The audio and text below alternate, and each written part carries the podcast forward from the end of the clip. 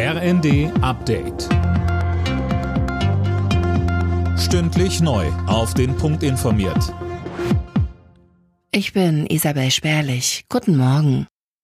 Staatstrauer in Tschechien. Das Land gedenkt heute der Opfer des Amoklaufs an der Karls-Universität in der Hauptstadt Prag.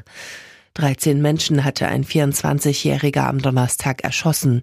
Einer starb später im Krankenhaus und auch der Täter lebt nicht mehr.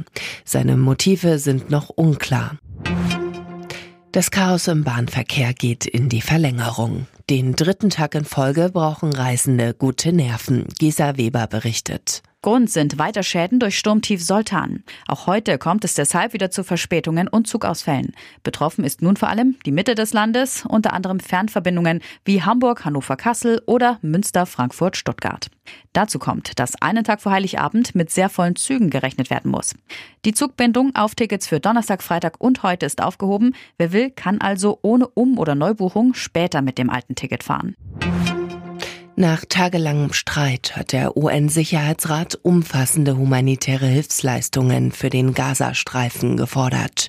In einer Resolution heißt es, alle Seiten im Krieg zwischen Israel und den Hamas-Terroristen müssen dafür sorgen, dass Hilfsleistungen sicher und ungehindert ankommen.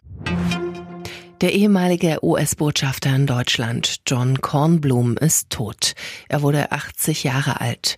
Zwischen 1997 und 2001 war er als amerikanischer Botschafter in Deutschland tätig. Weltweit machte er sich einen Namen als Unterhändler im Jugoslawien-Konflikt.